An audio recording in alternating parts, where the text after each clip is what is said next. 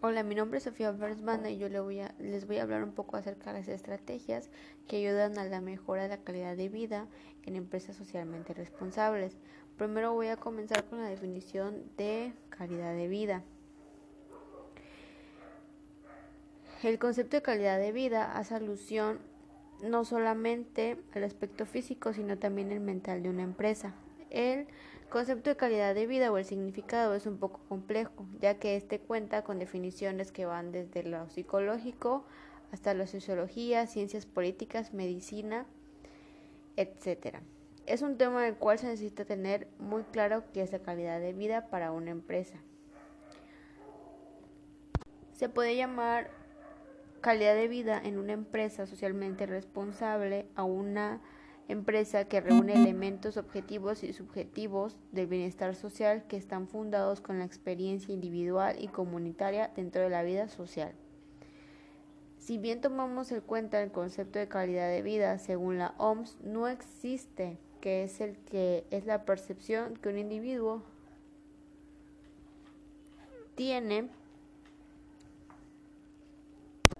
su hogar, en la que existe el contexto de la cultura y del sistema de los valores, en lo que vive y en relación con los objetos, sus perspectivas, normas y sus inquietudes.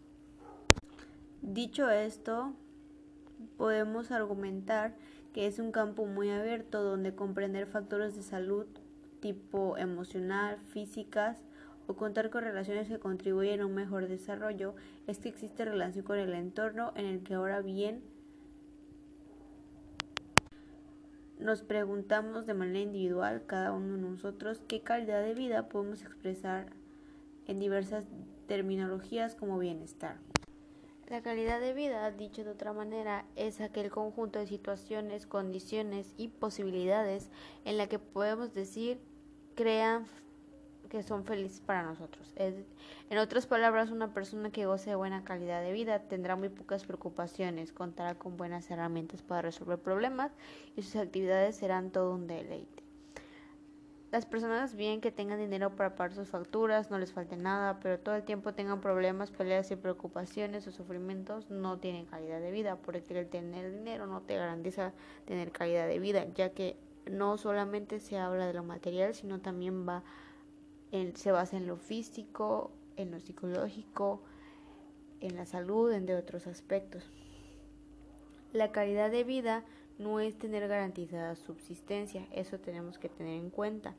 Este es tan solo un primer paso y se podría considerar un paso preliminar a la creación del bienestar y la felicidad. Ganar dinero, bien es cierto, nos ayuda muchísimo, pero sin embargo no es suficiente y no significa que sea nuestro enfoque principal el dinero.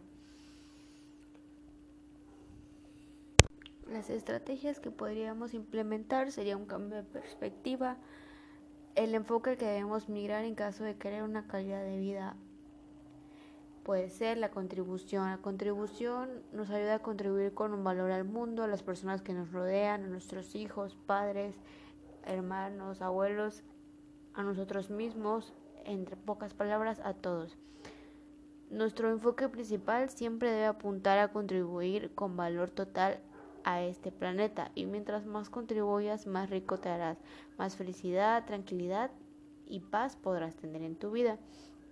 Ser bueno y hacer las cosas bien es lo mejor, es el mejor negocio del mundo. Todas las estrategias de calidad de vida deberán estar orientadas bajo esta filosofía, porque aparte de que es la filosofía más noble, es la única que es realmente sostenible. Otro punto importante es poner la felicidad antes que todo. Siempre debemos empezar a actuar cada instante de nuestra vida acorde a nuestra felicidad. No hay que seguirlo haciendo con aquello que nos amarga, nos deprime, nos angustia, nos enoja, nos estresa o nos harta. Debemos colocar la felicidad siempre por encima de todo. Que cada cosa que realicemos sea porque nos hace feliz a nosotros y que cada persona que la que, con la que hablemos, nos dirijamos, sea porque aporte alegría, regocijo y cosas buenas a nuestra vida. Otro punto es dedicar nuestros días a hacer lo que amamos. Podemos hacer este el día a día una oportunidad más para desempeñarnos en las cosas que nos proponemos, en este caso nuestro trabajo, poner energías en lo que realmente trae felicidad y nos gusta más.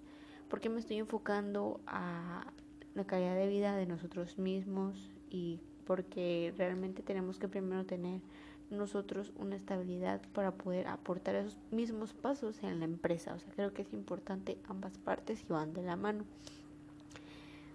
Definir la prioridad, definir como prioridad nuestra persona. En este caso, nosotros debemos permitirnos ser nuestra prioridad.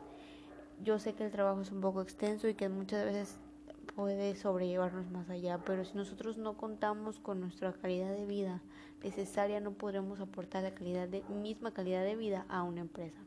Debemos permitirnos ser nuestra prioridad, permitir estar por encima de los sueños de los demás, siempre y cuando no aportemos cosas negativas, no los dañemos o cosas así.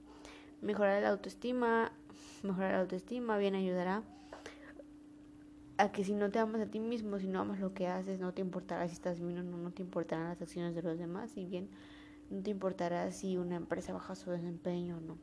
Debemos empezar a querernos, a amarnos y solamente así podremos tener calidad de vida.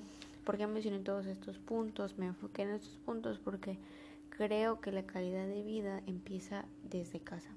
Si nosotros no tenemos una calidad de vida correcta, no tenemos los pasos, estrategias correctas para el desempeño en nuestra vida diaria, no podemos brindar una calidad de vida a la empresa. Todos estos pasos pueden ser aplicados en la empresa y a la vida real. Por eso me enfoqué en ambas cosas, para que un, porque una cosa va de la mano con la otra.